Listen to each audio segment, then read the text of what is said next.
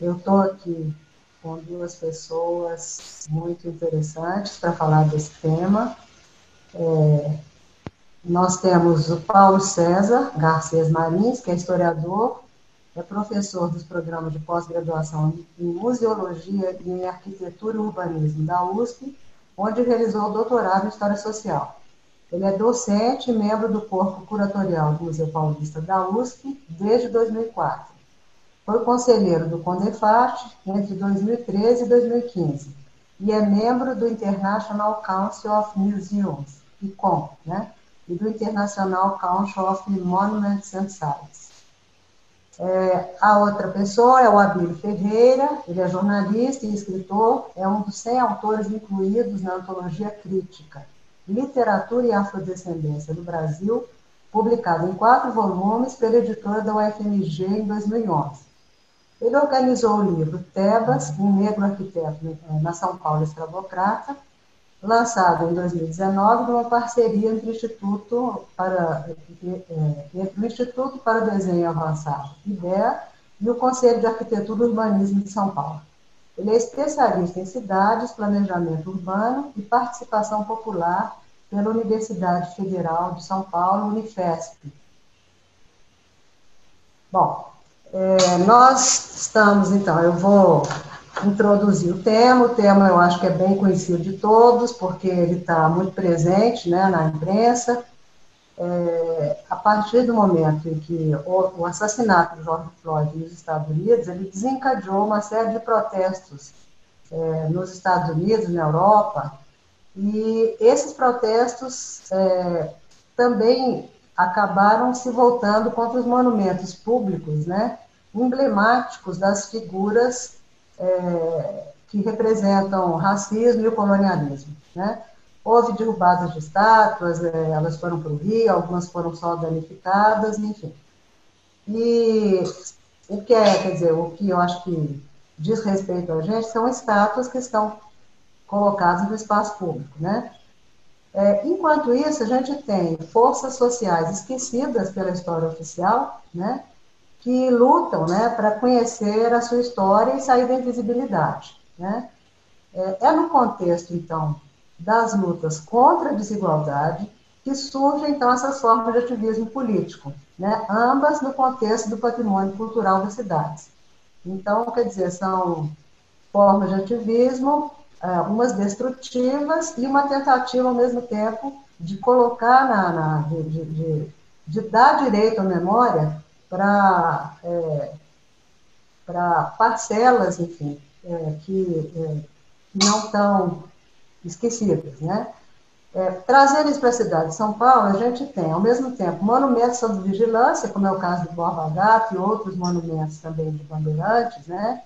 Enquanto a gente tem uma proposta de lei na Aleste, é, protocolada pela deputada estadual trans, pelo PSOL, que é a Érica Malunguinho, que é ativista do movimento negro, e que, é, e que protocola, então, um projeto que visa proibir no Estado homenagens a escravocratas e a eventos históricos ligados ao exercício de prática escravista no país. Né? Bom, o movimento negro vem sinalizando, então, sobre a necessidade de mudar a forma de narrar a história do Brasil quanto à valorização das experiências negras e indígenas, né? Porque você tem justamente uma falta, uma ausência, um não monumento, é, uma não lembrança e uma dificuldade também de fontes históricas e de tudo mais para fazer esses estudos, né? Tudo isso, gente, está num contexto, quer dizer, isso nos interessa muito de perto, porque está no contexto do exercício pleno da democracia. E é por isso que a gente quer discutir isso com essas pessoas qualificadas para tratar desse assunto. Gostaria imensamente de agradecer a Silvana, né, a possibilidade de estar aqui discutindo esse tema, né, que tem uma atualidade muito grande, um interesse que é simultaneamente local da nossa cidade, nacional e internacional, né. Nós fazemos parte, né, já dessas discussões que se amplificaram, né, após a morte, né, de George Floyd em Minneapolis e a derrubada, sobretudo a derrubada também, né, é, do monumento a Edward Colston em, em Bristol, na, no Reino Unido, que acabou associando então né, essa discussão é, das mortes brutais causadas né, pelo racismo a as homenagens do racismo, ou seja, quais são os suportes da vida cotidiana que acabam estimulando né, posturas racistas na sociedade presente. Né? E os olhos se voltaram para monumentos que, de alguma maneira, uh, celebram né, pessoas que uh, construíram uh, também nas suas vidas né, ações racistas. Né? Então, o debate é muito candente. Né? Eu queria agradecer também à, Fundação Fernando Henrique Cardoso a possibilidade de discutir e a companhia do Abílio aqui para nós né, colocarmos aqui mais ideias né, nessa arena de discussões que tem sido bastante importante. Né? Uh, eu sou historiador, né, falo também a partir de, dessa formação que eu tenho. Né, e acho que, é, para mim, que trabalho no Museu Paulista, né, uma instituição que é marcada não apenas pela existência de muitos monumentos ligados à exaltação dos bandeirantes, mas pela própria cristalização da imagem dos bandeirantes que, que nós reconhecemos hoje. Né? Foi o Museu Paulista que fixou né, que o bandeirante tem chapéu de aba larga, gibão, né, respontado em losangos, usa bacamarte, usa bota e é branco. Né? Essa, essa iconografia, né, ela não corresponde ao período colonial, porque não havia testemunhos iconográficos né, desse passado, mas foi uma criação do museu. Né? A partir de 1903, quando entra a primeira pintura que evoca Bandeirantes no nosso acervo, que é o retrato de Domingos Jorge Velho, que é conhecido por todos por ter sido, entre outras coisas, responsável pela destruição do quilombo de Palmares. Né? Então, é, para nós que trabalhamos lá, para mim inclusive, essa é uma questão fundamental, não é, que certamente ajuda a todos nós também a nos prepararmos para a reabertura do museu em 2022 e, claro, não é abordarmos essas questões que a gente vai discutir hoje à tarde e que vêm sendo discutidas internacionalmente, porque, obviamente, isso tem a ver conosco, não é? por conta das figuras de Bandeirantes, mas certamente por conta de muitos outros personagens da história que estão celebrados em pinturas, em cédulas, em esculturas, em uh, suportes memoriais diversos e que estão ligados não apenas à escravidão, mas também ao racismo ou outras formas de violência e de exploração da sociedade, né? É, dimensões essas que normalmente não são exatamente uh, celebradas diretamente nesses, nessas evocações. Né? Os artefatos de memória operam escolhas. Né?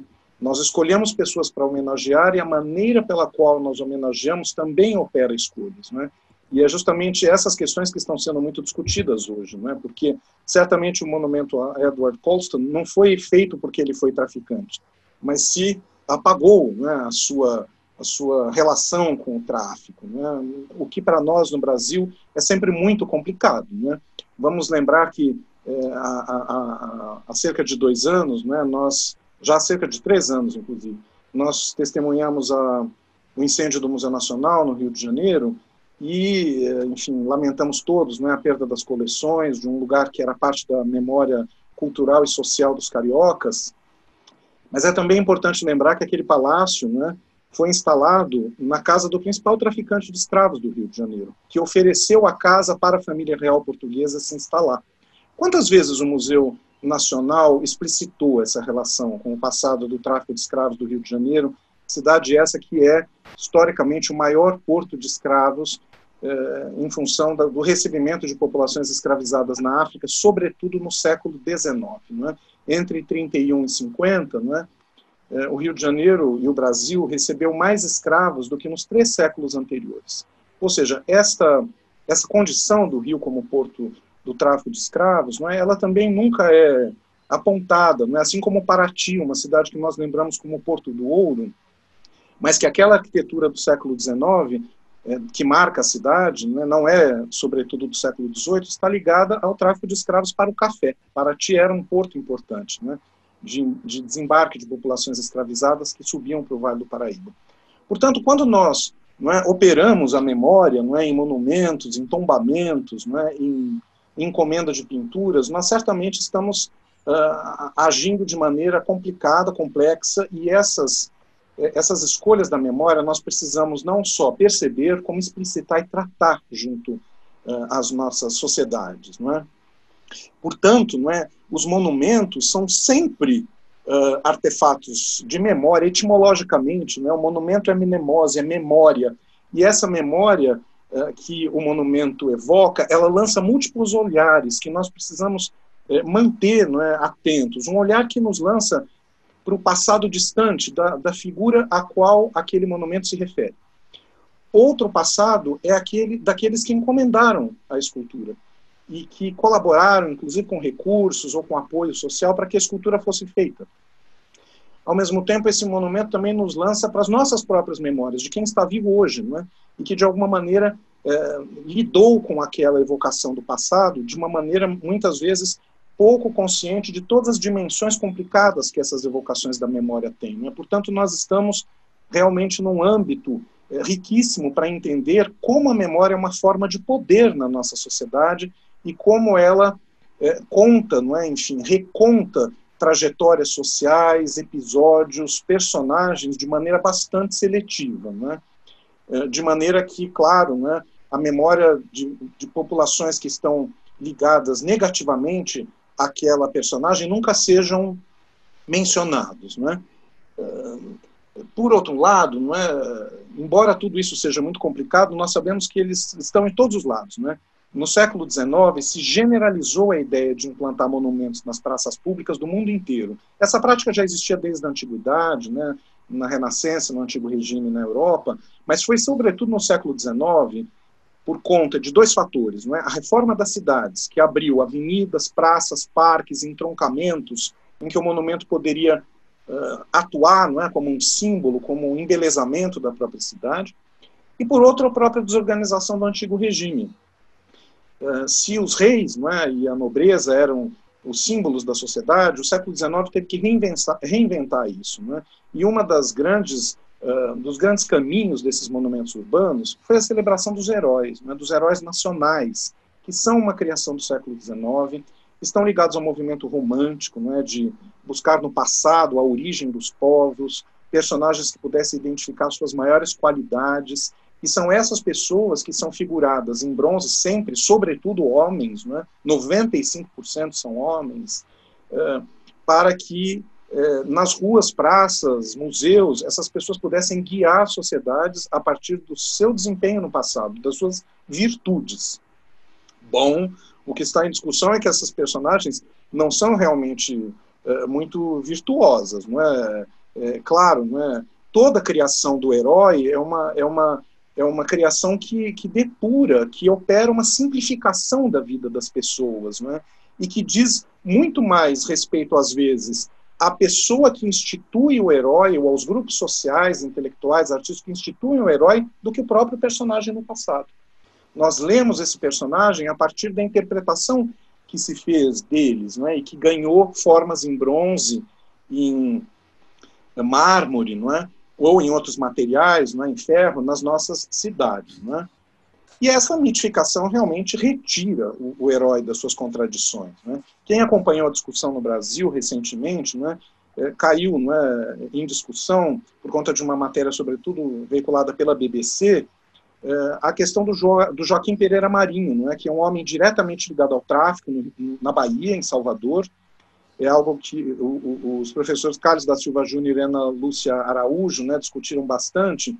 Ele era um homem completamente ligado no comércio do tráfico, mas a estátua dele é uma estátua eh, ladeada por crianças na frente de um hospital é, benemerente da cidade de Salvador, em que o passado dele de tráfico está absolutamente apagado. É? Ou seja, ele deu dinheiro né, para essas obras benemerentes, ele construiu uma memória positiva de si, e nós, realmente, uh, ao olharmos o monumento, ou o que ficou da memória dele, fica essa situação.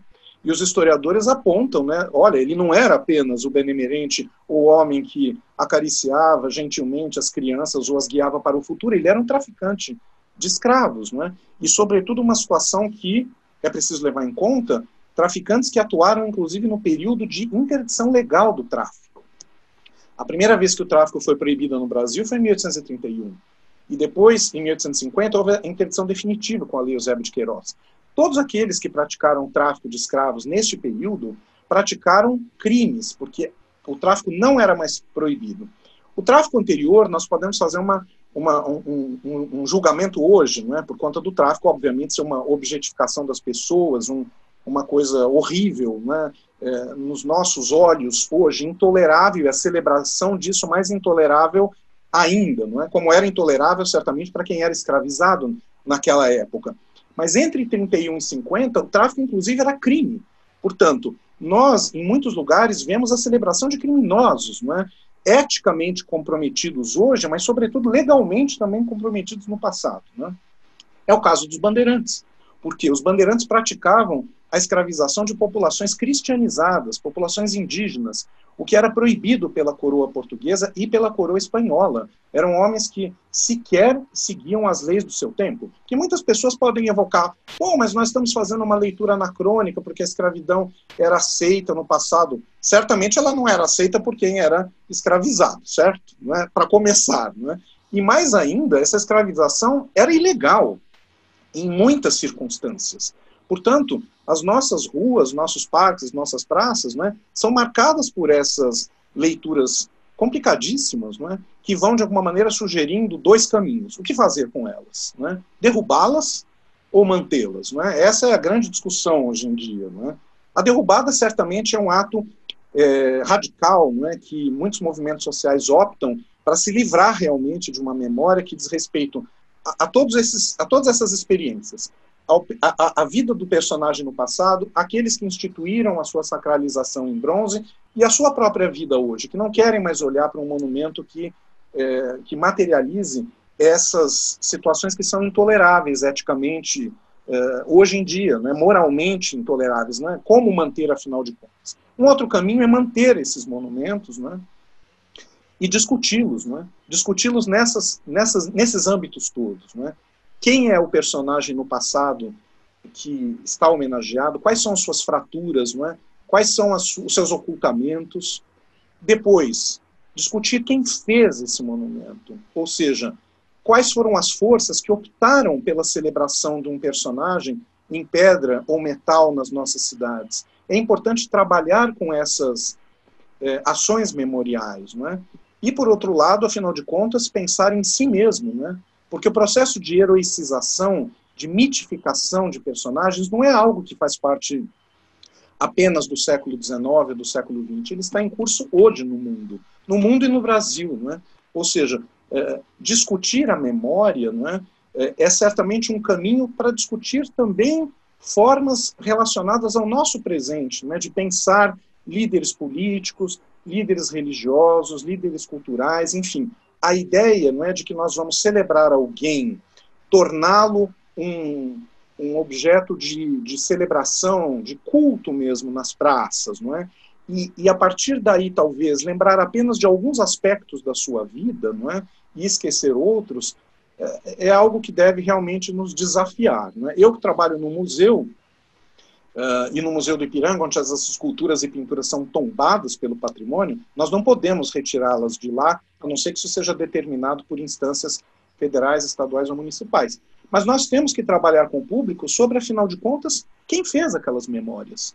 Qual é, quais são os limites da construção de memória? Como a construção de memória é algo que revela e oculta não é? Quantos monumentos podem sim servir realmente para nos preparar a desafiar qualquer imagem. Não é? Qualquer imagem é uma imagem que tem uma, uma capacidade não é, de dar sentido de verdade e de lealdade ao passado ou ao presente que nós precisamos discutir hoje. Não é? Isso é fundamental. Né? E, de alguma maneira, uh, olhar é, para essas experiências no mundo, no que elas podem nos iluminar sobre uh, determinadas ações né, e como nós devemos é, compreender essas possibilidades. Né? A Argentina, por exemplo, né? Como é que eu estou de tempo, Silvana? já estou aí perto dos 15 minutos, só para me organizar aqui. Já, já. Então, depois eu posso tá retomar.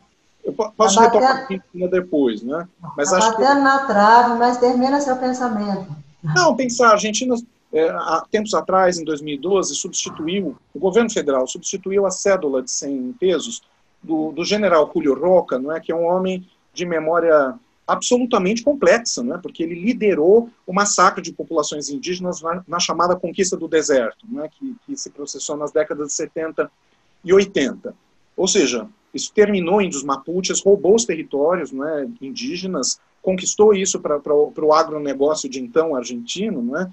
e uh, tudo isso não impediu que ele fosse homenageado numa cédula no próprio século XX. Isso foi substituído pela imagem de Eva Peron, né?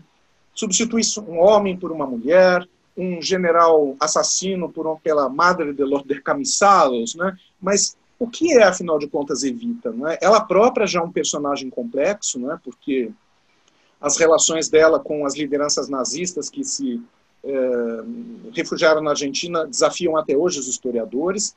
Mas, sobretudo, não é, importante lembrar por que Cristina Kirchner opta por fazer esse tipo de operação. Não é?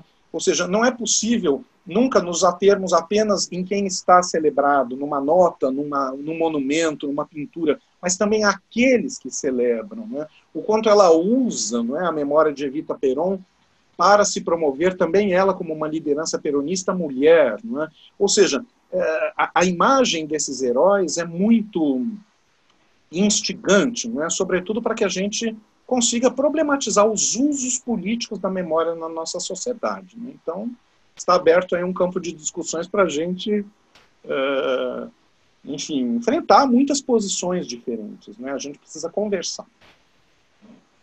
Obrigada, Paulo. Foi legal você ter lembrado do exemplo argentino, porque você explicou, você, você exemplificou é, no presente, né, como que, que, tem vários níveis ali, né? É quem está sendo homenageado e quem, e quem prestou a homenagem, né? Exato. Então, Abílio, você está com a palavra agora, Abílio. É, boa tarde a todas e todos e todes. É, agradeço a oportunidade de difundir algumas ideias e de aprender um pouco também com o Paulo, com a Silvana e com os nossos espectadores, que certamente vão ensinar alguma coisa aqui ao longo dessa conversa.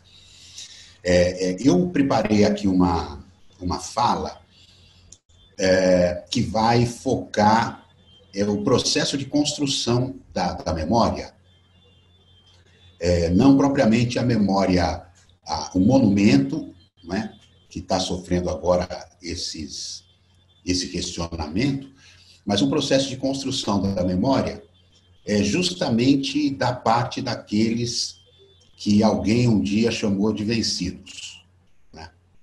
É, eu, eu não, não eu não aprecio esse, essa dicotomia de vencedores e vencidos, porque isso é muito relativo. É, é, por exemplo, o fato de a população indígena e negra no Brasil estar presente no país hoje, inclusive formulando um projeto de, de país que já está colocado, é, é uma prova de que esses povos não são exatamente vencidos. Quem sofreu a, a lavagem cerebral e o extermínio físico que esses dois povos, ou esses dois, esses dois grupos, porque cada um constituído de diversos povos, e ainda permanece aí presente e crescendo, né? É, não é necessariamente um povo vencido, a não ser do ponto de vista econômico e, e de representação política. Mas isso é outra discussão. Então, eu vou, eu vou é, fazer aqui uma, uma narrativa que envolve o meu envolvimento pessoal, né? É, envolve a minha, minha trajetória pessoal como, como ativista do, do segmento da, da literatura negra, do braço literário do movimento negro, é, e pontuando um contexto histórico conhecido por todos. Né? É, então, eu, eu separei aqui duas datas, que eu acho que são datas, são datas emblemáticas, que são o ano de 1984 e o ano de 1991. Né? Em 84, nós tivemos ali na Praça da Sé, um dos locais emblemáticos desse ano é a Praça da Sé, no movimento pelas eleições diretas, né? a campanha Diretas Já. E nesse mesmo ano, também na região da Sé, mais exatamente no SESC Carmo, na unidade Carmo do SESC, eu é, entrei, eu tive o meu primeiro contato com o grupo Quilomboge Literatura. A gente vai falar, vai explicar alguma coisa do que é o grupo Quilomboge Literatura. Em 91, é, aconteceu um seminário importantíssimo aqui, especialmente para a cidade de São Paulo, mas que iniciava um debate, estava se principiando um debate no, no, país, no Brasil, sobre direito à memória. Né? em 91, acontece um seminário, o Congresso Internacional Patrimônio Histórico e Cidadania, né, e que, e que tem, e que para divulgar esse congresso foi feito um cartaz que tinha uma expressão direito à memória. No ano seguinte foi publicado um livro né, que acabou usando esse título, Direito à Memória. E na introdução do livro, inclusive, se diz ali que era um, uma, um, que era um tema de um cartaz e que acabou essa expressão acabou ganhando centralidade naqueles debates. Né? Foram cinco dias, uma semana de debates, é, iniciando esse processo, esse debate sobre direito à memória. Em 91, também, é, esse congresso aconteceu em agosto, justamente no mês da morte do, do Luiz Gama. Né? Em junho de 91, eu integrei um grupo de escritores que envolvia o Quilomboge e outros escritores do Rio de Janeiro também, de São Paulo, para retomar uma caminhada que acontecia, que acontece, é, que acontecia desde o do funeral do Luiz Gama, foi inaugurada com o funeral dele, numa crônica que do Raul Pompeia, que era amigo do Luiz Gama, é uma crônica que é o único registro que nós temos daquele funeral, é publicada na Gazeta de Notícias do Rio de Janeiro, que descreve o acontecimento que foi esse funeral no dia 25 de agosto de 1882. Né? 10% da população de São Paulo acompanhou esse, esse funeral, que saiu do Brás, onde o Luiz Gama morava, é, abandonou o coche fúnebre e as demais carruagens preparadas para levar os acompanhantes do, do funeral. Como tinha muita gente para segurar a alça do caixão, querendo segurar a alça do caixão, eles foram fazendo o cortejo a pé e acabaram caminhando até o cemitério da Consolação, do outro lado da cidade, é, e foi juntando gente. Né? Tamanha popularidade que o Luiz Gama desfrutava. Entre esses dois anos, 84 e 91, nós temos um marco importante na história do país, que é o ano de 1988. Muito celebrado por causa principalmente de dois fatos, que, é, é que são a promulgação da Constituição, né? É, e muito menos o centenário da abolição da escravatura no Brasil. É, mas, além do, da promulgação da Constituição e do centenário da abolição, nós tivemos um outro momento importante, é, falando aqui desse meu lugar de, de, de, escritor, que foi a palestra que o Antônio Cândido deu na sala dos estudantes, na Faculdade de Direito do Lago São Francisco, é, num curso organizado pela, pela Comissão de Justiça e Paz, uma palestra intitulada O Direito à Literatura, que depois foi incluída num livro, os textos é, do, de Antônio Cândido. E essa, essa palestra acabou, esse, esse, essa palestra acabou virando um texto clássico do pensamento do Antônio Cândido, né? e que é, envolve, é, é, é com, dialoga com a questão do direito à memória. É, e o que o, que o, o, o grupo Quilomboge era, é, é, então, porque ele é fundado em 1980 e até hoje está em, em atividade, vai lançar agora, em, em 2020, a antologia anual Cadernos Negros, de, de número 43, né? É, ou 42. Começou em 78, que assume a edição do, do Cadernos Negros, revelando é, diversos autores e formando um público desde então. Um público é, para esse, para esse um público branco, leitor desses autores, e também um público negro que começou a se ver nessa, nessa produção, hoje estudada por diversos países, em, em mais de meia dúzia de universidades, num projeto da Universidade Federal de Minas Gerais, coordenado pela Universidade Federal de Minas Gerais. É, o quilomboge é exatamente essa construção do direito à literatura. Né? É, o Antônio Cândido diz lá no, no, no texto dele que a, uma das funções primordiais da literatura, fundamentais da literatura, é a sua função humanizadora. Não é? E o que foi o, o processo de escravidão, não só no Brasil, como em diversas partes do mundo, é, senão a tentativa de desumanizar as pessoas escravizadas. Né? Era preciso desumanizar, transformar em coisa para você poder dominar. De maneira que, para esses povos, o direito à literatura tem uma, uma função específica, uma importância muito específica de humanização. Não é? É, em 1978, dez anos antes do centenário da abolição, era lançado o Movimento Negro Unificado na escadaria do Teatro Municipal. Isso tem sido lembrado agora por conta desses debates é, que, que se originaram na morte, no assassinato do George Floyd. Então, o Movimento Negro Unificado, o lançamento do Movimento Negro Unificado foi lembrado porque, em 78, esse movimento foi, foi uma resposta, uma reação a um acontecimento semelhante ao que aconteceu com o assassinato do George Floyd. Foi justamente a morte de um jovem negro numa delegacia em Guaianazes, além de outros acontecimentos, como o, eh, o impedimento de atletas negros frequentarem o clube de regatas Tietê, que levou ao, ao, à fundação do MNU. Mas era o, o, motivo que levou à fundação do MNU é o mesmo que, que, que aconteceu agora no, este ano. Né? É, em 78, então, é lançado o Movimento Negro Unificado e também o Festival Comunitário Negro Zumbi, o FECONESU, onde foi lançado o primeiro volume da antologia Cadernos Negros. Né?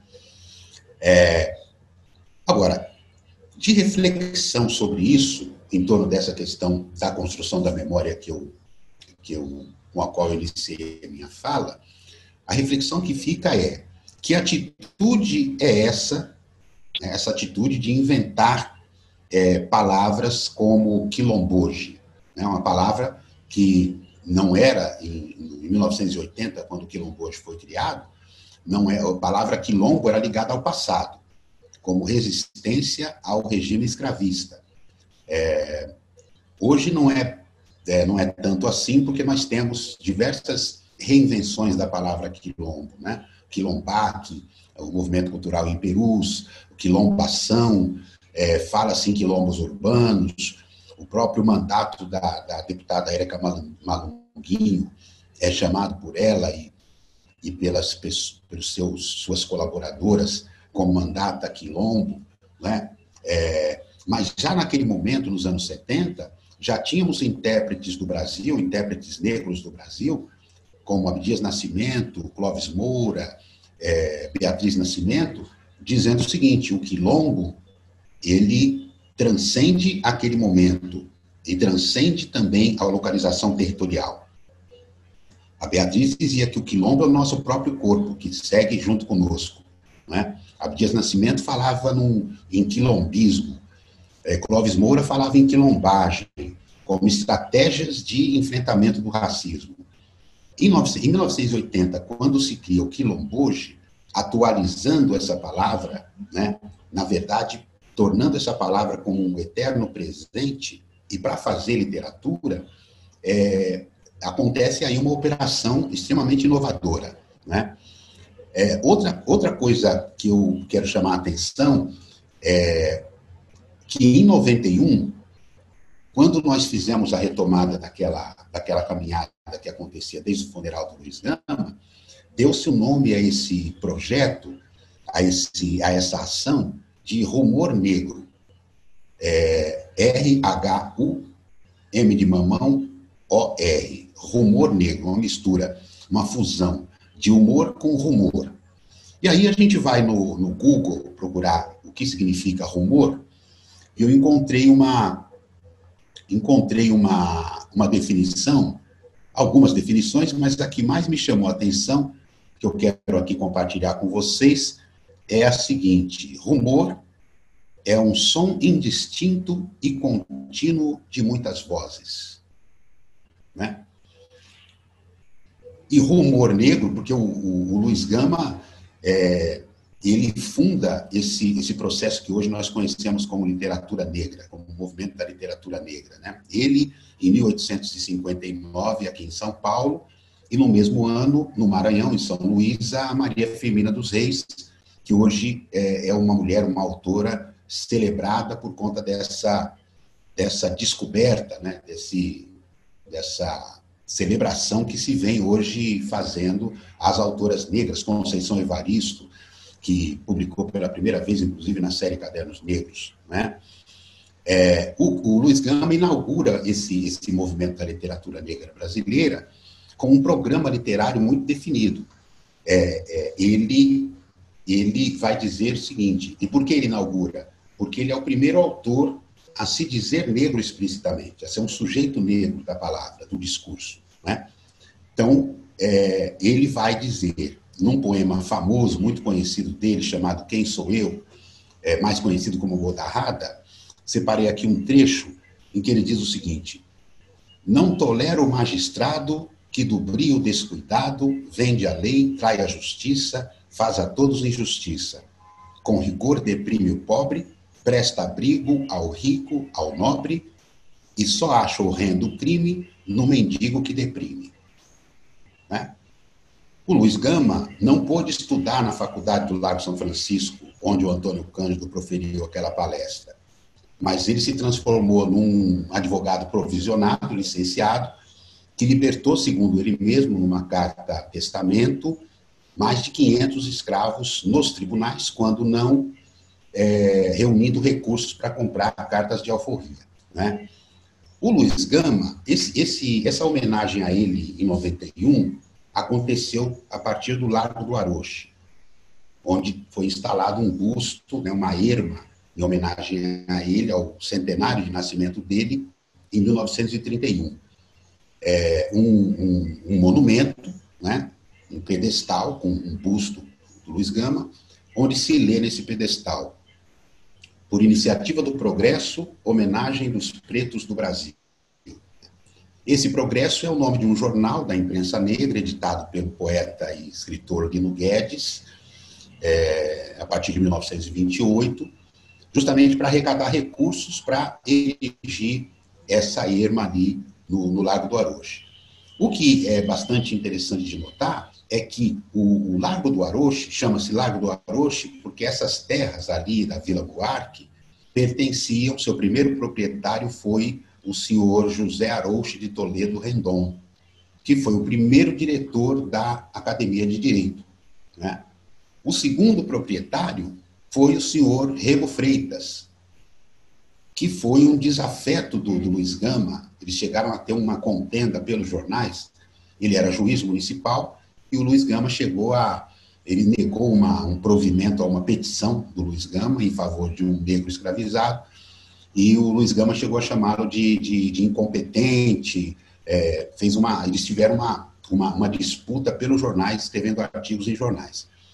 E hoje, a, a Augusto Luiz Gama, ele está olhando é, para as ruas Rego Freitas e, e, Bento Freitas, ali que saem do Lago do Aroche, para quem conhece São Paulo, o que nos leva a nos perguntar o seguinte, será que esse movimento, é, foi um, uma, uma erigida por um movimento dos chamados vencidos, né, da construção de memória.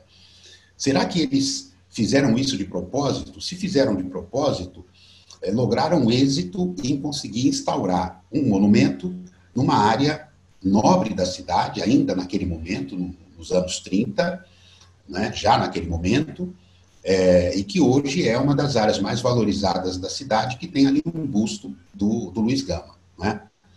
Então, é, a ideia aqui foi é, é, trazer uma, uma, é uma mencionar uma, uma narrativa que, é, que transcende a essa dicotomia entre derruba ou uma posição entre derruba ou não derruba. Né?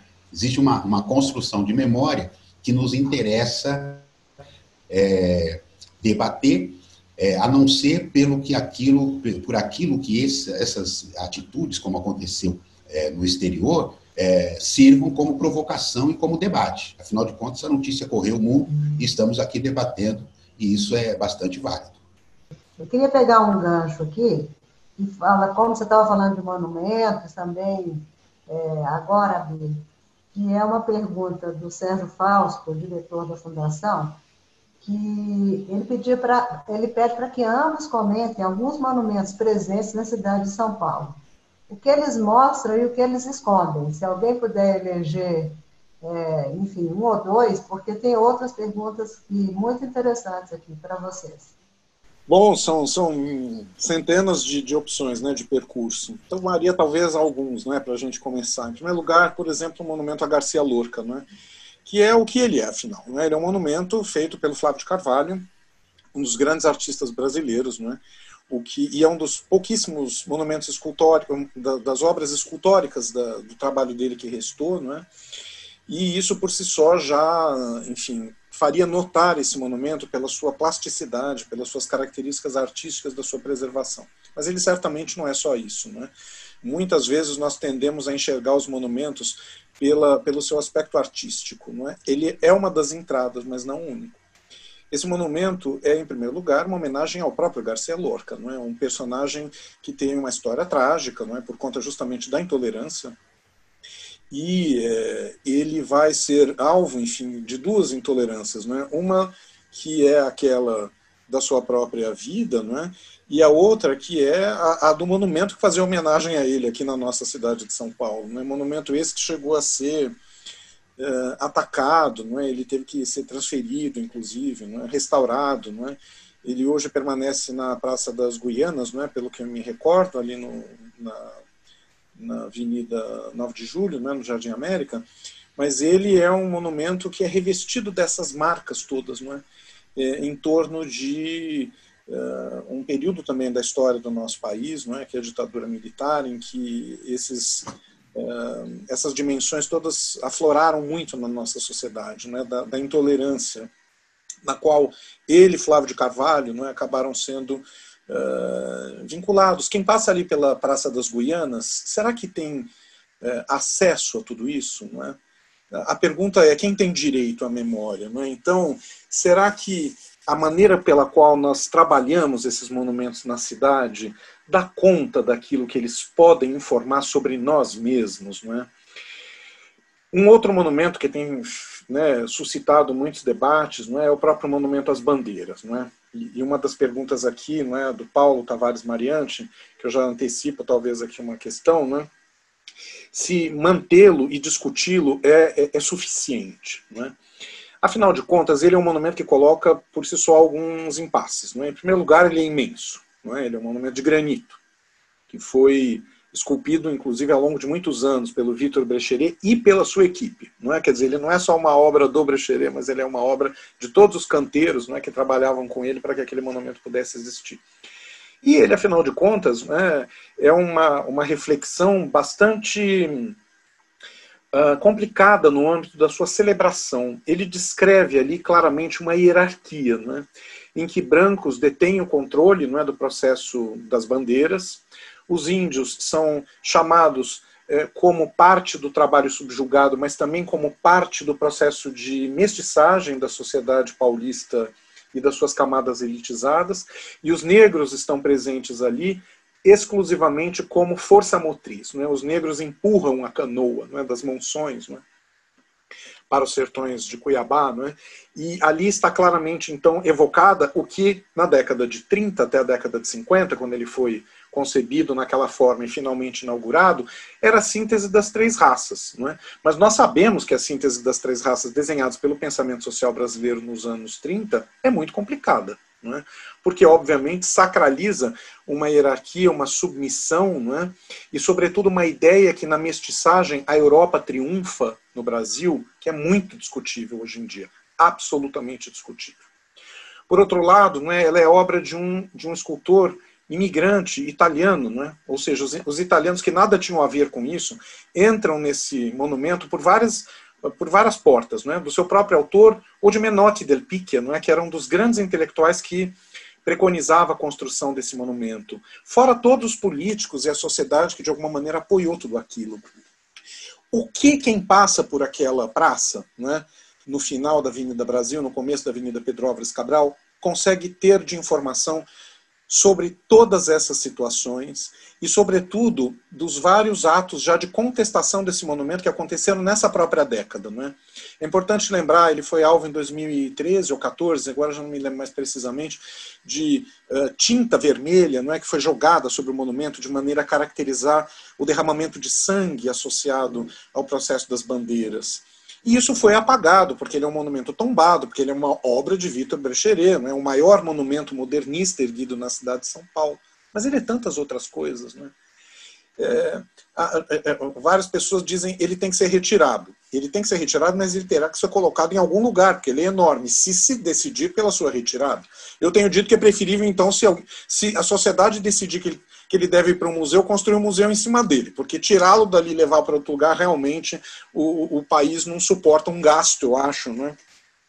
É, nisto. Né? É preferível gastar para fazer um prédio em cima do que gastar para transferi-lo e remontá-lo, o que é uma fortuna, não é? E, enfim. Mas ele não tem um texto.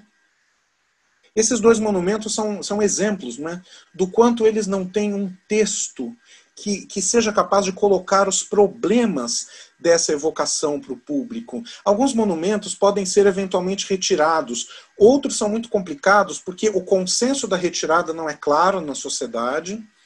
Não é? Mas o que fica claro é a necessidade, eu acho que ninguém talvez conteste isso, de discutir o monumento como um artefato de memória. E nós sequer isso fazemos com os monumentos. Não é?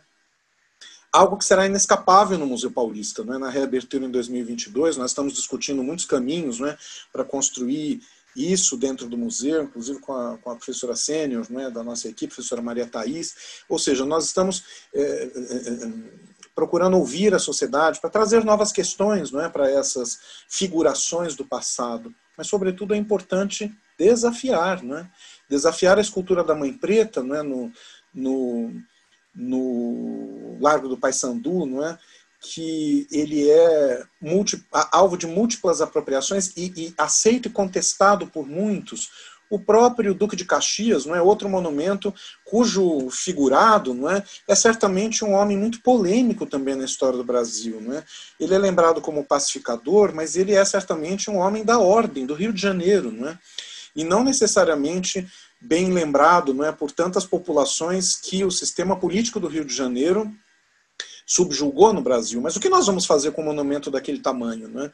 Nós vamos tirá-lo dali para pô-lo aonde? Não é? Nós precisamos discutir esses monumentos. Não é? Ele também é obra de Vitor Brecheret, inclusive. Não é? Então nós precisamos, é, entendo eu, não é? Enfim, cada caso é um caso e a sociedade reage da maneira como ela decidir que deve ser conduzido os processos. Né? Não cabe a mim, historiador, falar faça isso ou faça aquilo. Né? Mas acho que cabe a mim, historiador, imaginar que suportes de memória precisam ser tratados como tal, o que nós não fazemos. Sobre os monumentos, eu posso, antes de você falar, eu vou fazer até um parêntese, porque algumas Sim. pessoas já estão falando aqui para você, é, querendo, é, lembrando do, do Memorial dos Aflitos, que é justamente um monumento a ser feito, né? Então, como tem pessoas, quer dizer, como nós estamos dentro do assunto, e, uma, e pessoas como Carmen Silvia Natália, que te cumprimenta, porque parece que Natália, irmão dela, trabalha com você junto dessa, dessa, dessa recuperação na liberdade, dessa, dessa presença negra, triste presença ali, porque é o cemitério onde foram encontradas as ossadas, né?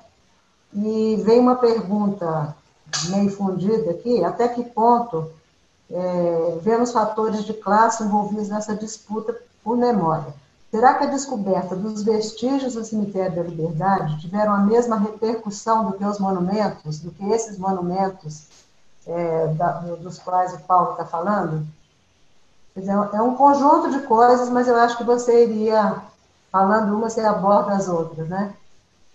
Sim, eu, eu quero mencionar um monumento de caráter mais, digamos, clássico, tradicional, como estátua, né, que a gente reconhece o monumento como, como uma estátua, mas vou comentar também a questão dos aflitos, que é um outro tipo de monumento.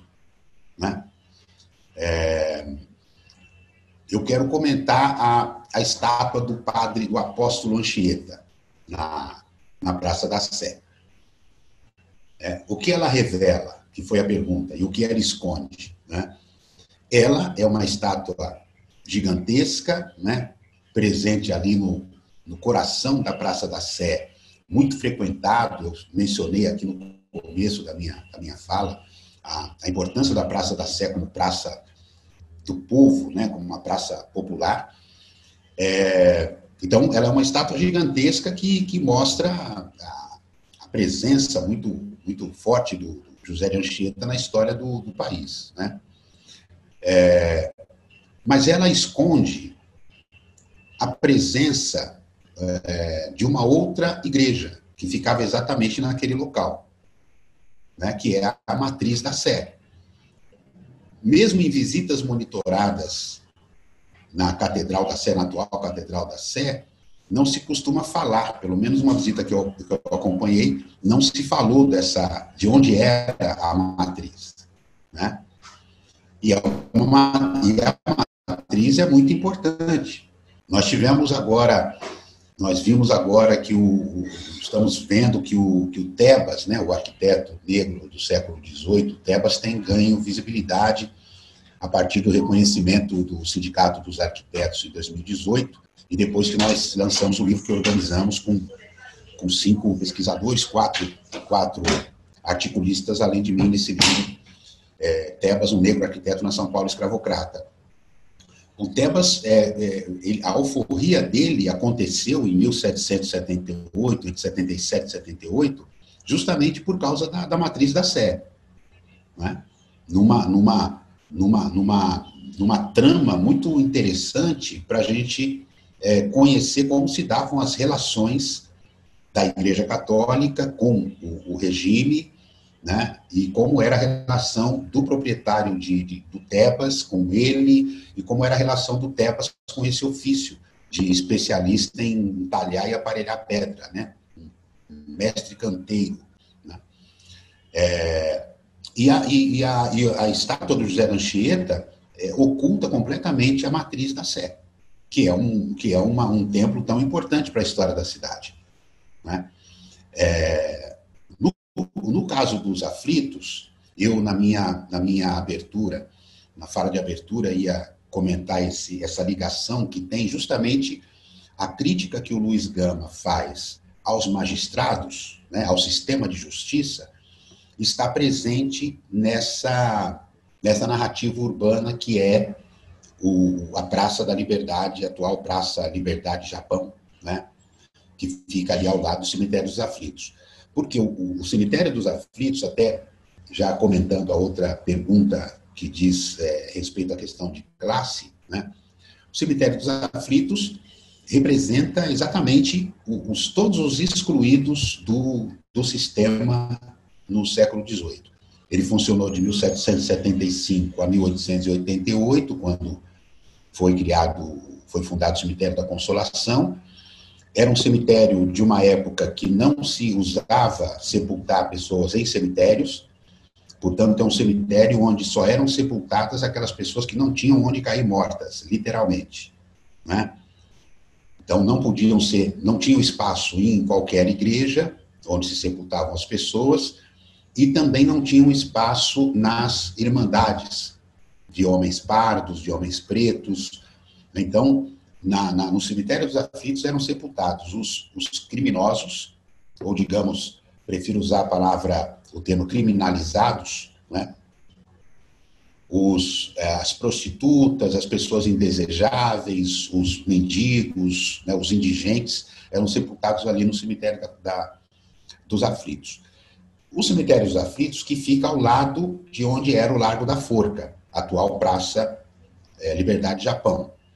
A forca é a pena máxima de todo um sistema de punição do regime escravista, que começava na, na, na atual Praça João Mendes, então Largo de São Gonçalo, onde ficava, onde ficava a Casa da Câmara e Cadeia, ou seja, primeiro, a punição inicial, né? É, na própria praça, no Largo São Gonçalo, ao lado de onde é o fórum hoje, ficava o Pelourinho, então a, a punição pelo castigo, né? e terminava na pena máxima, que é, que é o enforcamento. Então, todo esse, esse, esse trecho compõe um, um sistema de, de, punição do regime escravista. Né? É, agora, achar, encontrar aquelas ossadas, isso, isso aconteceu como se fosse um, como se fossem fatos combinados, mas, mas não foram, foram, foram fatos é, que, que, estavam latentes na, na história e que, é, num determinado momento, vieram à tona, no movimento de processo histórico. Porque é, a mudança do nome da praça, né, a adição da palavra Japão ao nome da praça e também ao nome da estação do metrô Liberdade, foi promovido por um empresário japonês, né, é, numa, numa ação que visa, que tem o objetivo de, de preservar a hegemonia da cultura japonesa numa, numa localidade que hoje já é muito diversa, especialmente com a presença dos chineses. Não é? Curiosamente, foi um empresário chinês que demoliu o sobrado ao lado da Capela dos Aflitos, que teve a obra embargada e, que, e onde foram encontradas os, as nove ossadas. Não é?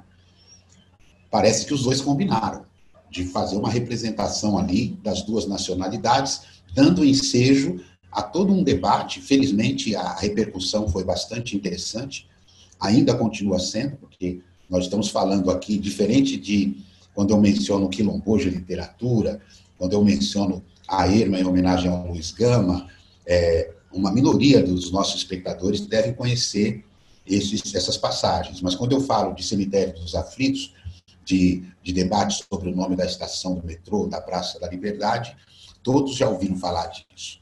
Isso tem ganho uma visibilidade é, que, que vai nos ajudar nesse debate, né? porque nós estamos no processo de criação do Memorial dos Aflitos, que foi já instituído por lei, a Lei 17.310, de 28 de janeiro desse ano, 2020. É, enfim, trata-se aí, mais uma vez, de construção de, de, de memória por aqueles que querem ter visibilidade também, querem fazer parte da disputa, né? querem fazer parte do, do, do jogo de poder que é a ocupação do espaço urbano.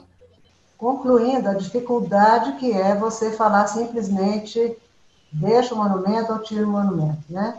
Mas uma que eu acho que resume e, e eu acho que põe a gente para pensar é o seguinte: como promover sistematicamente o debate e a ressignificação dos monumentos nacionais? Esse é o problema, quer dizer, essa discussão está começando. É, ela quer dizer, não que ela não, é, é, ela já foi colocada algumas vezes, mas eu, a impressão que dá é que ela vem agora para ficar, porque eu acho que ela rima com muitas outras coisas que estão sendo discutidas, né? E a questão é essa, sistematicamente, né? É essa que é o advérbio que é a pergunta que não quer calar. Que, como é que a gente não, como fazer para que isso não caia no esquecimento? e, e tudo volte ao normal, né? Com as aspas necessárias, né? O que vocês acham? Eu acho que é difícil isso, né? É uma questão muito difícil, né? Porque no momento em que as coisas acontecem, no calor da hora, né? Mas a impressão é que, que você tem hoje também um crescendo nesse do, do movimento negro, do, dos artistas, dos porque tudo isso também está muito na pauta dos artistas, né? A gente, quando a gente vê o que as pessoas vêm fazendo e já há algum tempo, né? Não é uma coisa, não é uma coisa só desse momento agora desencadeada pela morte de George Floyd, né? Como pensar isso, né? Pensar em sistematizar essa discussão e, e sei lá, tomar algumas decisões ou, ou operar alguma, alguns marcos, né? Para que fique para nós Claro, né, que isso daí não pode ser simplesmente virada a página, a gente não pode virar essa página tranquilamente, né? O que você acha dele? Olha, a... essa. Eu acho que você tem razão quando diz que é um assunto, é um debate que veio para ficar. E ele, ele vai produzir é, algum resultado bastante concreto, não porque é, ele tenha por si só os fatos recentes tenham por si sós essa força, mas porque eles são é, resultado de uma construção ao longo do tempo, de um processo. Né? É, é, como eu disse, em 78, quando o movimento negro brasileiro se organiza, foi por conta da morte de um jovem negro. Né? Nos Estados Unidos, o Spike Lee, no filme Faça a Coisa Certa, já mostrou, já havia mostrado o, o, o asfixiamento de um jovem, que resultou numa, num quebra-quebra no Brooklyn, né? É, isso muitos anos, vários anos antes desse acontecimento agora, enfim. Então, são, são, são é, é e, já, já não é de hoje que, é, principalmente intelectuais do movimento negro, vem cobrando o seguinte, a, a questão da identidade do Brasil, a questão da, da debate racial no Brasil, não é uma questão acessória, é uma questão central. Né? Então, é, porque costuma se tratar dessa questão como uma acessória. Quando se discute economia, um projeto para o país, é, fala-se de tudo, menos na, na, nas desigualdades raciais que existem no país. Parece que agora estão, está se percebendo que esse debate é um debate central. A maneira de, de, de ter uma, uma, um tratamento sistemático a essas questões, como a pergunta pede, é, é, só, só há um caminho, na minha opinião. É, se esse debate se tornar central. Um candidato a prefeito na cidade, por exemplo, não pode deixar de debater, não pode deixar de ser cobrado né, em seu programa de, de, de gestão, na, na, na, sua gestão, é, abordar, a tratar dessa questão. Né? Como é o planejamento urbano da cidade? Né? Como, é que, como é que se desenha um planejamento urbano? Primeiro, a partir da questão da participação popular. Né? Você não pode planejar a cidade sem participação dos principais usuários, das, dos, dos, dos usuários da cidade de maneira geral. Né? É, e, a, e, a, questão racial. Não é um recorte, como se costuma dizer. Né? O debate racial é central. Então, é, é, a Lei 10.639, por exemplo, e a 11.645, né, que são leis que obrigam o ensino de cultura, é, história e cultura afro-brasileira e indígena nas escolas, é, elas têm ajudado a, a, a, estabelecer o debate sobre a necessidade da sua aplicação, da sua implementação, mas por meio de uma, de uma, de uma canetada você não, não, se as pessoas não quiserem, o debate não acontece. E elas só vão querer na medida que, de fato, ele ganhar o centro da, das atenções. Exato, obrigada. Paulo, o que, que você acha? É, tem uma outra questão que complementa essa, que de uma certa forma é uma continuação dessa, né? De Juliana Maia. Ela faz uma citação de Pulou, 2009, que fala que ele, Pulou, indica uma nova era do patrimônio ético, entre aspas, né? Os senhores consideram que os acontecimentos atuais fazem parte dessa nova perspectiva patrimonial? A Constituição de 88 já destaca a participação cidadã no processo de patrimonialização. A Constituição, desculpa, já destaca a participação cidadã no processo de patrimonialização.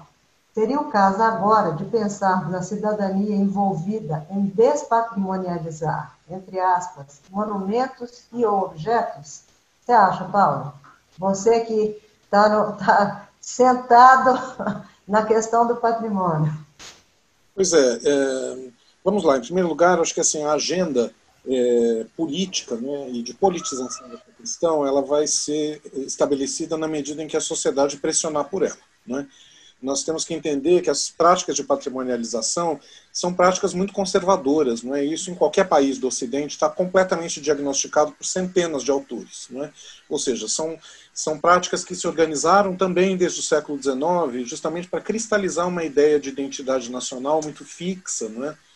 E isso colide com uma ideia de discussão. Não é? O nacional é a unificação e os debates procuram é, desfazer essa, essa unificação homogeneizadora, não é? Caminham num sentido que é o da própria Constituição de 88, de reconhecer os povos formadores do Brasil, não é? As, as, as diferenças que marcam a nossa sociedade também, não é óbvio, as desigualdades, né? Que diferença e desigualdade não é a mesma coisa, né?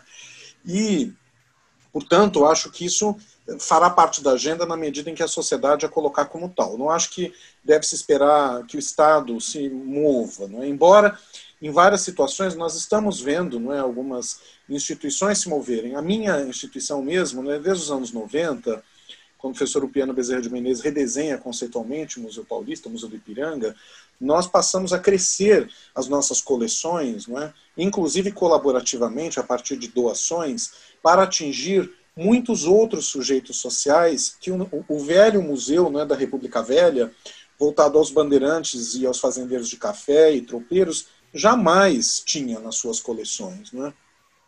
E esse trabalho vem sendo feito sistematicamente, né? desde 1990, né? para que essas coleções possam redesenhar outras possibilidades de leitura da sociedade, além de relermos aquelas coleções antigas. Né? Como testemunho, muitas vezes, não da pessoa retratada, mas de quem retratou, porque o quadro tem um autor. Né? Tem os objetos têm, têm a sua circulação, quem comprou, quem vendeu, a porcelana brazonada do barão passou por uma série de outros agentes sociais até chegar na mesa do nobilitado ou depois na coleção do museu. Então, é, as rotinas de discussão são realmente fundamentais não é, para promover desequilíbrios. Nós temos muito claro, não é, hoje no Brasil, que uh, as populações eh, de origem afro-brasileira e indígena são eh, muito excluídas não é, do desenho da nossa mitificação eh, mestiça. Mas eu diria que, olhando-se, por exemplo, as formas de patrimonialização do IFAM, não é, do Instituto Histórico e Artístico Nacional, do Patrimônio Histórico e Artístico Nacional, ao qual todos nós devemos enormemente, não é, por ter fundado práticas de preservação, conhecimentos técnicos, né? a própria noção de que um patrimônio pode ser é, é, preservado em nome de, todos, em nome do coletivo, e não né, do, do, do, que o detém. Enfim, o IFAM, ele, se nós olharmos não é, o mapa brasileiro que o IFAM tombou, a gente vê, por exemplo, que as populações imigrantes elas estão numa situação numericamente pior ainda do que as populações afro-brasileiras e, e, eventualmente, as populações indígenas. Por quê? Porque a síntese é das três raças e os imigrantes não entram nas três raças. Né? E quando, se, e quando se, se desenha o lugar do imigrante italiano, por exemplo, o IFAM o tomba no Rio Grande do Sul, na Serra Gaúcha, em Antônio Prado, por exemplo, que é uma pequena cidade, é? com uma grande quantidade de imóveis de madeira, que usam técnicas construtivas e plásticas italianas. Mas a migração massiva italiana no Brasil foi em São Paulo. E em São Paulo, a presença dos italianos não é reconhecida pelo IFAM. É? Ou seja, nós somos uma, um estado sem imigração. A imigração é associada ao sul, da mesma maneira que os terreiros de candomblé, e são sempre eles que o IFAM tomba, né, porque o IFAM não tombou ainda terreiros de Umbanda, o que gera uma agenda enorme de discussão. Uh, mas esses terreiros de candomblé, eles estão tombados onde? No Nordeste na Bahia, em Pernambuco e no Maranhão. Ou seja, não há terreiros de Angola tombados né, de, de Umbanda nesses estados, e muito menos no resto do país, e nem terreiros de candomblé no resto do país. Se nós vamos ver os dados censitários do IBGE, isso um aluno né, de, de graduação me falou, de pós-graduação numa aula, quase tive um, um troço de susto, a, a maior proporção de autodeclarantes não é, é de cultos afro-brasileiros, de religiões afro-brasileiras, é no Rio Grande do Sul. Ou seja, lá está preservada a memória afro no Rio Grande do Sul, ou a gente escolhe a Bahia para preservar e, e, apaga a presença dos negros no resto do país, como apaga a presença dos imigrantes fora da região sul e os índios, não é, enfim, tentando sobreviver loucamente até hoje, não é? E esses então são uh, dinamitados quase em todos os lugares, não é? A gente reconhece a presença indígena viva hoje na, na Amazônia, no Centro-Oeste, sobretudo, em pequenas eh, demarcações de terras no resto do país, mas os seus suportes memoriais todos sempre muito fragilizados. Né? Ou seja, uh, nós precisamos efetivamente entender isso como uma agenda política, não é, de justiça no nosso país, não é, que uh, os diferentes grupos, as diferentes etnias, os diferentes gêneros, não é, da nossa sociedade, uh, uh, os diferentes, as diferentes religiões do nosso país, a Igreja Católica é sobejamente aquela que é mais preservada nos seus suportes memoriais, se pensarmos em tombamentos, não é, enquanto todas as demais, não é, não existe uma mesquita tombada, não é? Uh, federalmente no Brasil, não é? Só existem testemunhos uh, arqueológicos de uma sinagoga tombados no Brasil, ou seja, nós não nos imaginamos complexos. A imaginação do nosso país não é uma imaginação complexa, não é? E por conta da, da mitificação das três raças, não é? Própria, as próprias heranças africanas, elas entraram muitas vezes se participantes de um processo de lusitanização do Brasil. Isso é o Aleijadinho, não é? Ele é o herói por excelência da história da arte brasileira, não é cunhada desde os anos 30 por Mário de Andrade e outros, mas ele é o afro-brasileiro que se tornou um artista barroco e rococó, não é? E que na década de 60 foi reconhecido pelo Germain Bazin né, como um dos grandes artistas do barroco mundial, ele que foi conservador, chefe de pinturas do departamento de pinturas do Louvre, é? ou seja, é, não é, enfim, qualquer coisa no cenário internacional. Mas a gente não reconhece, digamos, o mestre Didi na mesma proporção. É? Um que vai fazer com que a sua herança seja, na topografia das heranças, mais afro do que europeia. Ou seja, nós é, temos equilíbrios todos que nos levam de volta a Portugal, no fundo, não é? no mapeamento das nossas memórias. E nós temos a felicidade de ser muito mais do que isso. Né? Numa sociedade que é tensa, numa sociedade que é marcada pela intolerância, pela exclusão, pela violência, pela exploração, um marco central da nossa sociedade que nós nos furtamos, não é? e o Abílio tem trabalhado muito nisso, é entender a escravidão como um corte na nossa sociedade, não é? e não só algo que nos estruturou pela violência e pela exploração, mas também pelas formas de ação e reação, pelas formas de resistência, que é, é algo que nós também não prestamos atenção. Né?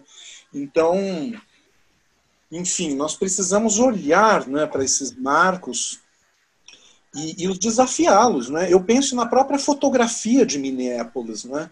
Ela é a imagem da opressão, ela é a imagem de um branco sem nenhuma razão necessária matando um homem negro sem, é, é, é, é, por crueldade, não tem outra razão. O homem estava dizendo que estava conseguindo respirar.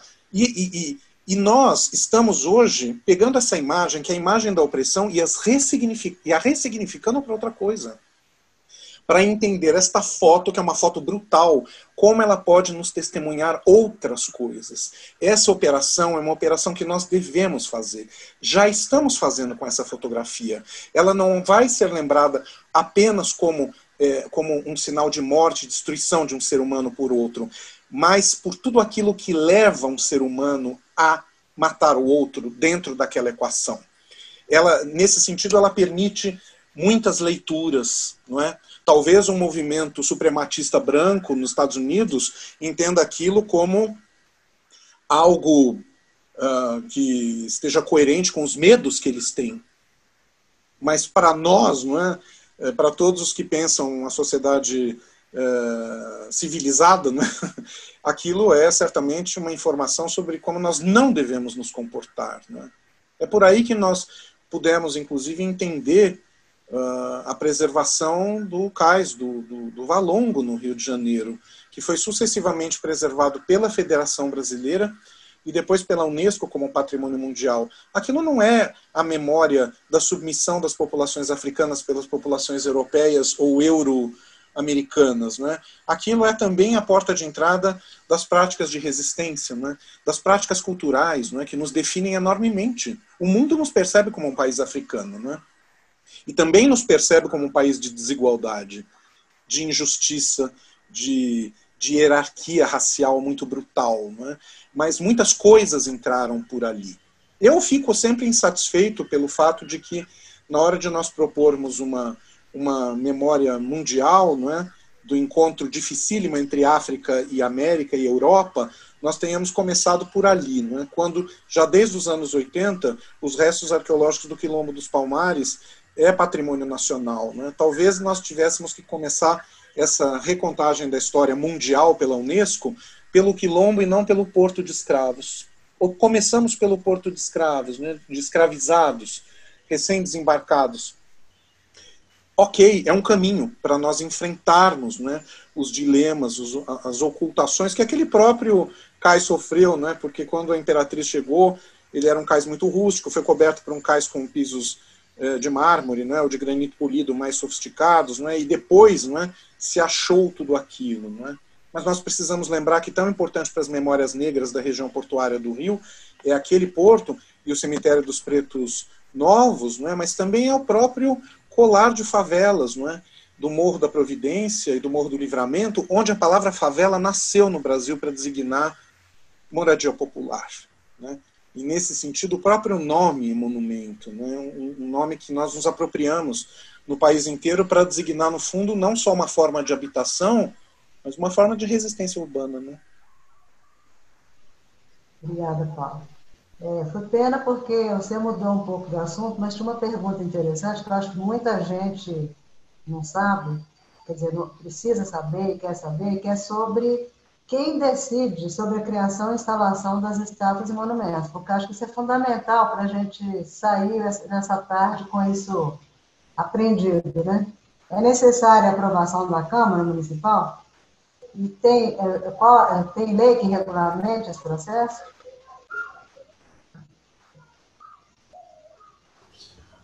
É, nós vimos nós vimos essa questão da lei, comentei agora há pouco, a questão da, das leis 10.639 e 11.645.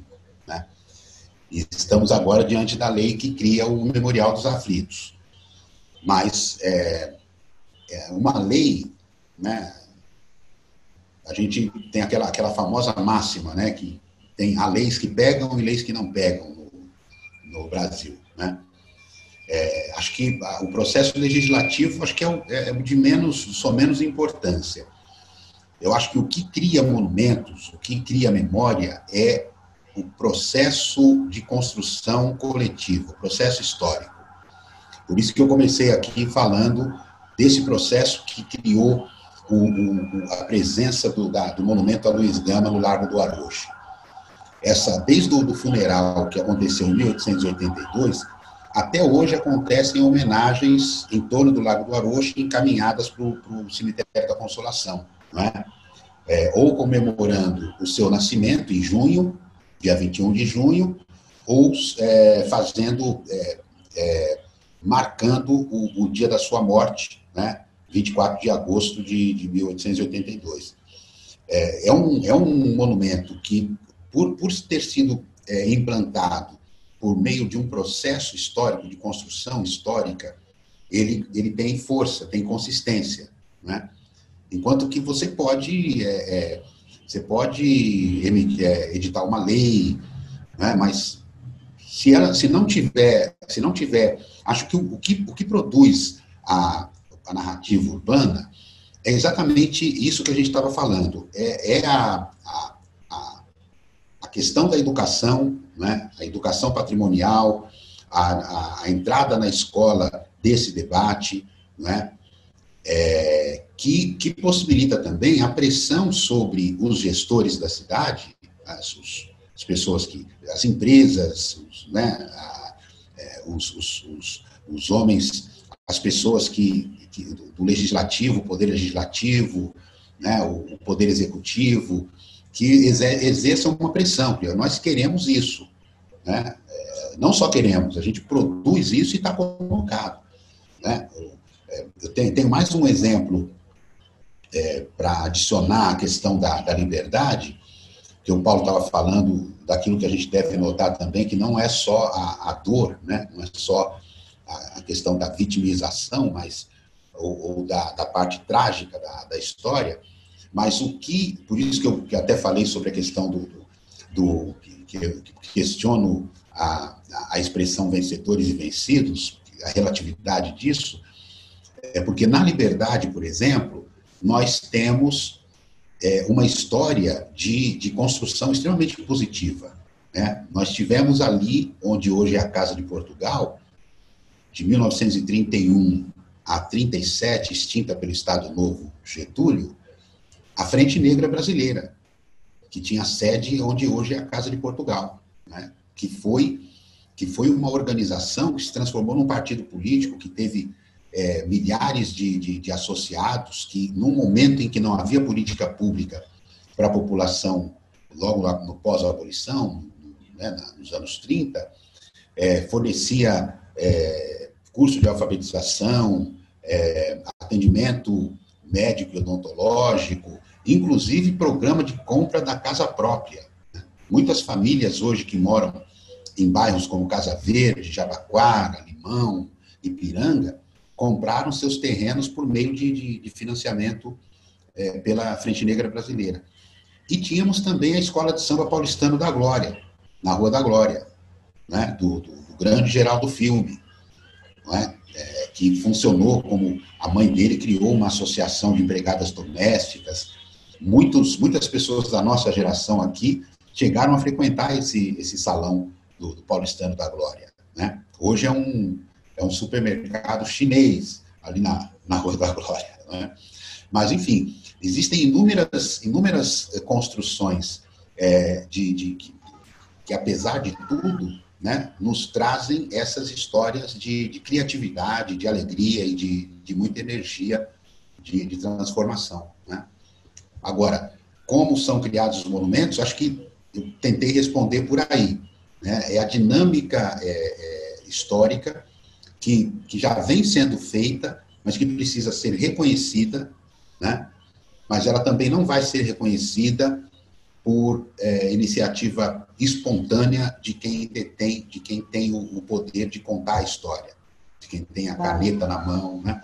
É. Precisa ser. Não, não, mas assim, essa pergunta tinha um pouco da coisa legal, quer dizer, quem decide? A prefeitura decide? Eu sei que no arquivo da, da, da cidade de São Paulo, você tem uma, uma seção que decide nomes de ruas. Isso eu lembro, na minha caminhada pelos arquivos, ali são produzidos, é, talvez com apoio justamente histórico, né? É interessante sair do arquivo, porque a ideia é que justamente se fale de pessoas que estejam ali consagradas, enfim.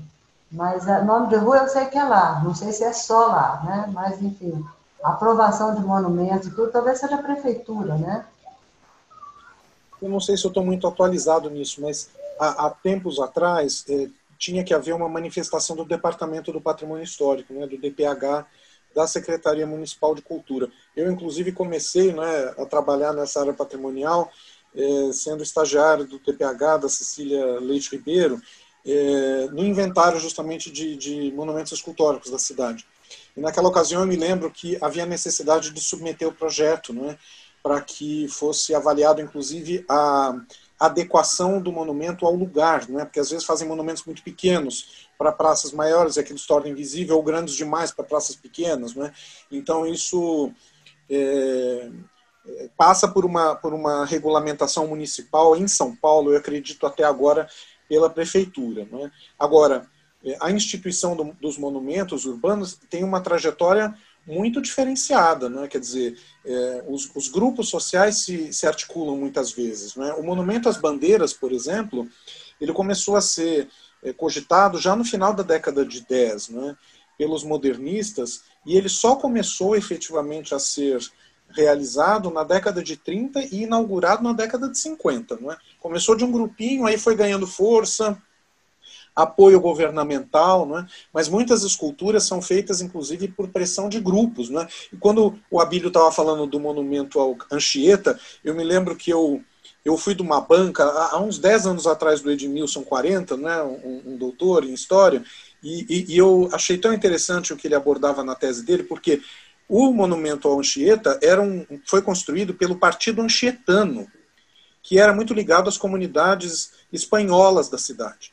E os portugueses acabaram construindo um outro monumento na Praça Clóvis, que depois foi para o Ibirapuera, de homenagem ao Nóbrega, o que era o partido dos nobreguistas contra o partido dos, dos anchietanos. E, na verdade, era também, portanto, um partido que queria sobrevalorizar a herança portuguesa ou a presença de um espanhol das Canárias e tudo, né?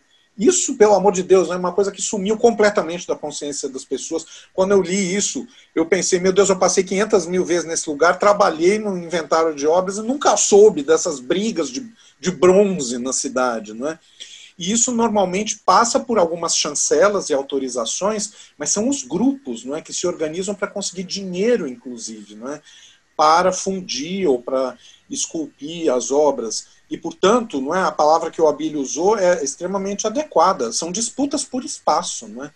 Quer dizer, é, a, cidade vai sendo marcada por essas vontades não é, de, de inscrever não é, a, a, a si próprio, não é? porque não é apenas, de novo, eu repito, não é aquele que está figurado, mas é aquele que promoveu esta ideia no espaço. Não é? Então, ele, ele monumentaliza muitas pessoas, na verdade. Não é? E isso, é, a prefeitura não é, tem certamente a, a responsabilidade legal de equilibrar isso na cidade não é? e de estabelecer um, uma, uma, uma avaliação, inclusive, não é, da, da adequação dos estímulos, inclusive, para outras memórias serem. Uma das coisas que a prefeitura poderia fazer certamente são concursos públicos, né? Faz parte é, da agora, história. Inclusive, aproveitando esse gancho, eu quero aproveitar para fazer aqui uma propaganda, um merchandising, que eu acho que é merecido, do trabalho do Departamento de Patrimônio Histórico, a partir de 2015, com a Jornada do Patrimônio, né? que é um trabalho muito interessante e agora, eu estou até lendo aqui o e-mail que eu recebi aqui, dizendo que foram prorrogadas as inscrições para o concurso Placas da Memória Paulistana. Você pode se inscrever, sugerir. Eu mesmo produzi um verbete ali para o Lago da Misericórdia, em 2019, né? É, e então as pessoas estão sendo convidadas e vai ser e é remunerado inclusive, né? é, estão sendo convidadas a escrever sobre lugares de memória que elas acham que deve constar na memória da cidade. A prefeitura vai lá e coloca uma plaquinha azul, redonda. Então, são iniciativas desse tipo que estimulam a participação das pessoas para entrar nessa disputa, né? e ajudam a, re, ajudam a reequilibrar né, os, as balanças da memória na cidade. Né? Isso é super interessante. Gente, eu recebi uma pena, porque tem questões interessantíssimas, as pessoas, inclusive, querendo é, transferir essa discussão também um pouco para a Cinemateca, é, a questão de disputa de poder, quer dizer, para casos específicos que a gente está vivendo no momento, mas o nosso tempo está acabando. Então, é, eu posso passar essas questões para vocês, porque para nós, da Fundação, vai ser extremamente útil também ver é, a, a, o alcance disso tudo, e eu achei interessante só comentar com vocês, como várias pessoas, ao fazer suas questões, é, perceberam a complexidade, a dificuldade de, quer dizer, o quanto que, que essa questão enfecha, né? E eu acho que isso já é uma coisa muito interessante, quer dizer, sai daquela, daquela coisa dual, né? Você destrói ou você não destrói, não é? O buraco é muito mais embaixo, você tem camadas e camadas, né? Então, eu gostaria que vocês fizessem as considerações finais de vocês, para a gente encerrar. Para a gente não perder o nosso público aqui numeroso, né? Não vamos, vamos manter. Aí, quer, quer, quer eh, finalizar, Paula? Quer finalizar? Eu, eu finalizo agradecendo mesmo, não é essa discussão. Acho que essa ela, ela só está recomeçando, não é? Porque ela já aconteceu algumas vezes na nossa história, né? nos anos 80 essa foi um, foi um período importante mesmo, né? como o próprio Abílio lembrou, foi um momento em que o IFAM, né? nosso venerável IFAM, eh, começou a tombar outros grupos sociais através de, de escolhas né? de bens a serem preservados. Né? Foi um momento, como eu falei, da, do Quilombo de Palmares, mas foi também do Casarão do Chá dos japoneses, né? foi da própria cidade de Antônio Prado, né? um Brasil mais complexo, né? que é aquilo que a gente tem o privilégio de ser, né? muito múltiplo, e uma multiplicidade que continua se redesenhando, porque os povos continuam chegando aqui no Brasil. Né? E nós vamos nos enriquecendo de tudo isso. Mas certamente, enfim, acho que reforçar não é, o compromisso em discutir. Não é? Posso assegurar a vocês não é, que no âmbito né, lá do museu, né, em que eu trabalho todos os dias, né, loucamente, agora online, inclusive com milhões de reuniões online, uma já vai emendando na outra, a gente não tem mais que ir para um lugar para outro, a gente já fica sentado na cadeira e manda bala, né? uma reunião atrás da outra. O nosso compromisso é realmente um compromisso de discutir, né? nós temos grupos de, de, de escuta que estão sendo mediados né, também pelo nosso serviço educativo para escutar grupos sociais, para entender as demandas que querem, para redesenhar as nossas exposições, mas também as nossas políticas de aquisição de acervos, né? agendas de eventos, temas para discutir, não é? Isso é um compromisso, não é, que as instituições também têm que assumir, não é, junto com a sociedade. Não é? é importante que a sociedade cumpra também o seu papel para os reequilíbrios da memória e eu diria antes até para os desequilíbrios, né?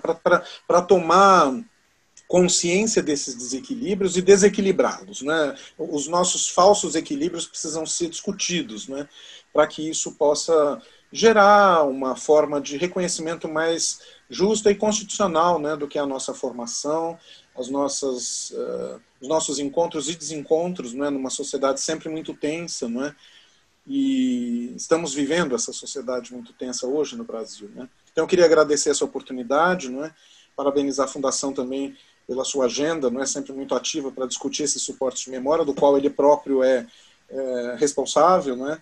E, e, agradecer também a possibilidade né, de estar com a Silvana, com o Abílio. O Abílio, estou lendo o livro do Tebas, é sensacional o livro, nossa senhora, né? E aí a gente fica vendo o quanto ele esteve né, presente e o quanto ele não está, né?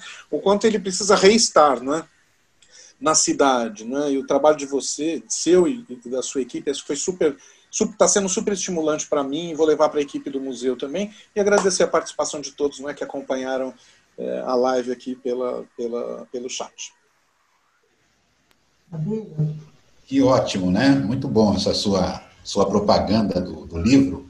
É um livro que está disponível né, gratuitamente, porque ele foi financiado pelo Conselho de, de, de Arquitetura e Urbanismo, e ele está em versão PDF, a versão física dele lançada em março de 2019 muito pouco, né? mandamos para todos os cursos de arquitetura e urbanismo em atividade no Estado de São Paulo, fizemos diversos lançamentos e debates, mas ele está disponível em PDF é, em vários sites aí, né? inclusive aqui na Fundação ele vai ficar também é, à disposição. Né?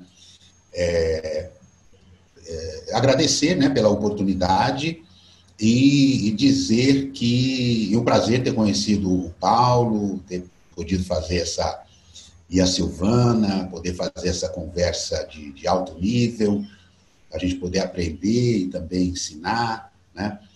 É, e informar que vem aí mais um, uma instituição de memória que nós estamos construindo, que é o Memorial dos Aflitos. Né?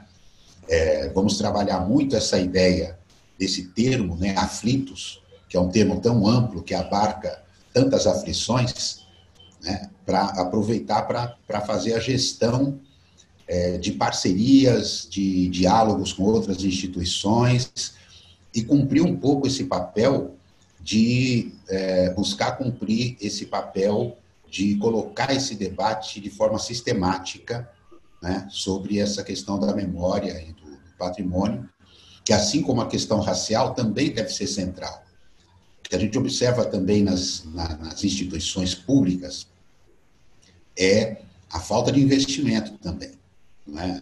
A situação dos museus, situação das esses museus que, que, sim, que pegam fogo, certamente por falta de, de, de, manutenção, de prevenção, a necessidade de concurso público, por exemplo, num, num órgão como o Departamento de Patrimônio Histórico, que não contrata, né? Então, é preciso que, que o orçamento da, das cidades, do Estado e orçamento federal também sejam, tenham como, como foco a importância dessa, da, da, da memória como algo necessário para a nossa humanidade. É vital, né? Então, vital. gente, eu agradeço muitíssimo a presença de vocês. É, fiquei muito contente, acho que foi uma, muito rico e uma coisa muito humana. Achei assim, muito é, ultrapassou, é, ultrapassou toda a discussão de, de, alto nível científico, mas também para uma coisa é, de humanidade muito interessante. E nós nem tocamos na questão do patrimônio documental, né? Porque o meu negócio são os documentos, eu sou arquivista, mas nós vamos prosseguir, porque é outro lado da questão também, né? E tem também a Aliás, você, aliás, aliás, você está na bibliografia de um projeto que eu estou participando, na, junto da Unifesp, é, a minha orientadora, Joana Barros, lá da Unifesp, geógrafa, colocou o seu, o seu trabalho de, de arquivismo, arquivístico, na, na, na, bibliografia, viu? Que legal, estou às ordens aí, viu, para ajudar toda a questão da, da documentação e da memória. Muito obrigada, gente. Boa tarde. Muito obrigada para quem nos assistiu e para quem nos apoiou aí no, aqui na, na, fundação, aqui por trás da, por trás da tela. Até logo. Boa tarde. Boa tarde. Obrigado.